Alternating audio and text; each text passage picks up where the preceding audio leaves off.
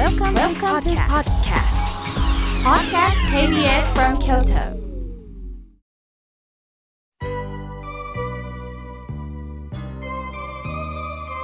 さあここからはたくさんのメッセージをいただきましたので順に紹介させていただきますまずはじめに安弘さんブルーの便箋に得意の似顔絵をありがとうございますこれだけで私はテンションが上がります妙慶さん。本当に放送をありがとうございます。そして妙慶さんをラジオに導いてくれたボスのお話心打ちました。そしてそのボスからミッションが届きました。そうなんですか？ボスがミッションを届けてくれたんでしょうか？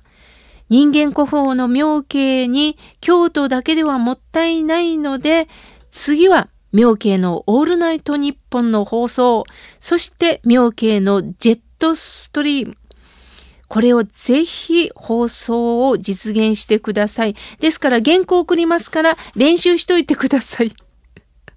統一平線が消えての原稿が、えー、送られてきました。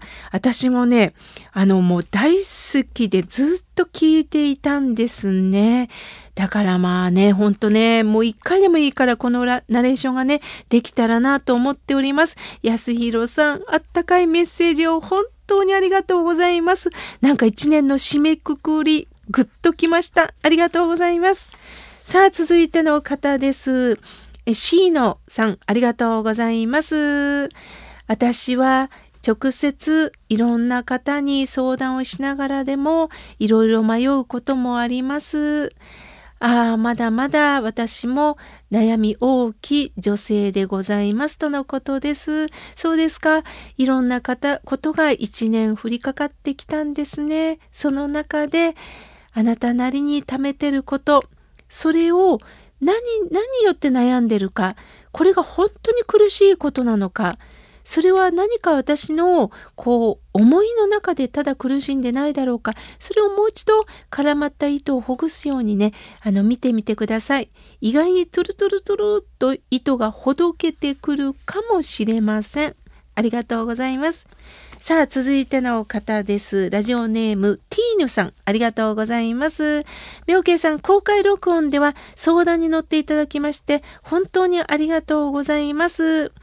妻が苦しんでる中、私が何をしてあげたらいいのか本当に辛いですとのことです。確かにね、あの、職場でのいろんなトラブル、もしも辞めて次の仕事が見つかるんだろうか、仕事を辞めたことによって収入が減るんではないだろうかという不安もあります。ただ、今のその職場の中で、奥さんがどんどん傷ついていくことも私は不安です。ですから、あの、ちょうど中立的に見ていただけるとこにとにかく相談してくださいね。そしてその時にはあの伝え方を工夫してください。あの怒りでもって伝えるんではなくてとにかく困ってます。困ってます。これを何度も連呼していただくと相手に伝わると思いますのでどうか伝え方工夫してみてくださいね。さあ、続いての方です。ひろりんさん、ありがとうございます。えー、お母さんをぴしゃりと怒る、えー、人を見ながら悲しくなっておりますとのことです。そうですよね。私も買い物とか行った時にね、あの、息子さんとか娘さんがお母さんを大きな声でこう、ね、怒鳴ってる姿を見ることがあります。でも、この年にならんとわからんのよ。この年にならないと、思うほど体は動かんのよということをね、私は思っております。自分はすっす歩けても、年齢とともに思い通りにならないんです。このことを私たち一人一人が理解しないといけないんですね。ひろりんさん、ありがとうございます。さあ、続いての方です。クワランカのヒロさん、ありがとうございます。来年もよろしくお願いしますとのことです。こちらこそよろしくお願いします。安代さん、ありがとうございます。いつもいつもメールをいただきまして、ありがとうございます。さあ、続いての方です。服部さん、ありがとうございます。いつも心温まる法話を拝聴しております。ありがとうございます。妙慶さん、温泉やマッサージなど行ってくださいよとのことです。ありがとうございます。本当ね、あのー今年は本当にありがたいことにね、忙しかったんですね。いろんなことが私自身もありました。その中で、まあ、年末は難しいんで、あの、年明けには自分の時間を一日もらってね、あの、大好きな温泉に行こうかなと思っております。この温泉もね、私一人が好きなんですね。自分が好きな時にお風呂に入って好きな時に上がれるので、一人で行こうかなと思っております。ありがとうございます。さあ、続いての方です。えー、香西さん、ありがとうございます。プレゼントも応募、メッセージです。とのことです。当たるといいですね。さあ、続いての方、ゆたかさん、ありがとうございます。いつもいつも楽しい番組、体に気をつけてくださいとのことです。公開録音も外れたんですね。ごめんなさい。次回ぜひ当たりますように。さあ、続いての方です。えー、みすずさん、ありがとうございます。妙慶さんの優しい語り、心に染みますとのことです。そう言っていただいて本当にありがとうございます。続いての方です。南のワッペンさん。いつも、いつもグループホームのお仕事、お疲れ様です。そしていつもメッセージをありがとうございます。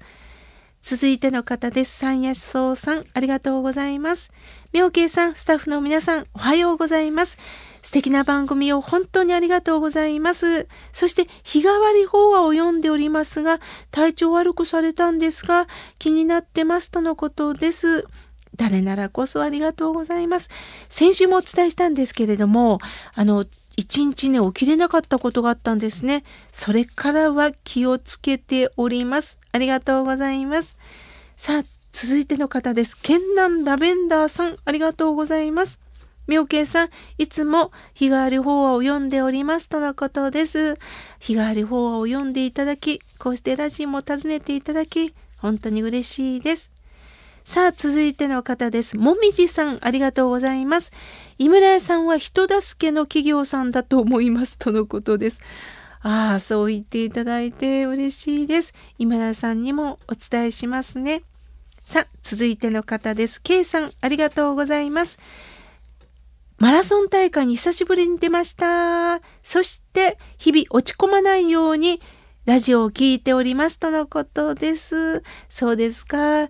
気が落ち込む時にこうしてラジオを聴いてくださる。ああ、嬉しいですね。ありがとうございます。続いての方です。ナイスショートさん、ありがとうございます。お浄土にいる両親はそう思っております。そうですよ。ご両親、ご先祖様、みんな阿弥陀さんのお浄土におりますよ。安心してください。さあ、続いての方です。はるちゃんばあばさん。お手紙ありがとうございます。妙慶さん、いつもほっとする放送をありがとうございます。土曜日の朝が本当に楽しみです。どんぐりコロコロ転がるわけは、より遠く、より広く子孫を残すため。なるほど、そうですか。これもどんぐりコロコロ転がるわけは、こうしてリスナーさんがどんどん広がるっていう意味も私自身受け取りました。ありがとうございます。さあ、続いての方です。ジョージさん。もう毎週毎週欠かさず、本当にメッセージをありがとうございます。えー、来年もどうぞよろしくお願いいたします。さあ、続いての方です。えー、匿名さんですね。えー、良いお天気が続いております。妙慶さん、頑張ってとのことです。ありがとうございます。さあ、続いての方です。まゆみさん、ありがとうございます。妙慶さん、インフルエンザがまだ流行ってます。ご自愛ください。とのことです。はい、本当ですね。油断してはダメですよね。ありがとうございます。さあ、続いての方です。メールをいただきました。えー、これは、マネウサギさん、ありがとうございます。今年、残すところ、カレンダーがもう1枚になりました。孫を京都に連れて行こうと思っております。えー、お寺周りだけだと難しいですが、何か興味を持ってもらう場所はあるでしょうか？仏像を見るだけでもいいでしょうかとのことです。そうですね。あのー、お孫さんにはね、阿弥陀さんに会いに行こっかって言ってみてください。え、どこにいるのって言ったら、このお寺のね、中心にいるんだよ。もしも阿弥陀さんじゃなくっておかげ軸でも、ここに阿弥陀さんがいるんだよっていうふうにね、なんかこう、あったかい人がいるんだっていうような感覚でね語りかけてみてください。すると形だけではない心の中に何かね残るんではないでしょうか。さあ続いての方です。おはがきをいただきました。えー、匿名さんではないですかね。山口さんありがとうございます。妙慶さん、これからもよどうぞよろしくお願いいたします。私は、えー、スマホとかパソコンでメールが送れないので、はがきで失礼いたしますとのことです。いえいえ、大切な大切な、あの、温かみが伝わっております。ありがとうございます。さあ、続いての方です。コスモスさん、ありがとうございます。さあ、森山の素顔さん、ありがとうございます。まだまだたくさんのメッセージをいただいたんですが、申し訳ございません。来年、ゆっくり紹介をさせていただきます。ここで皆様、お知らせがあります。実は、この番組が NHK さんに取材していただいたんです。1月7日日曜日午前5時からなんですが NHK の E テレ心の時代に河村明慶が出演いたします。私が法話をしているところ、日常のこと、そしてこの心が笑顔になるラジオでお話をしているところ、公開録音の模様も放送されるんですね。映像でこの番組のことを知っていただけるチャンスだと思います。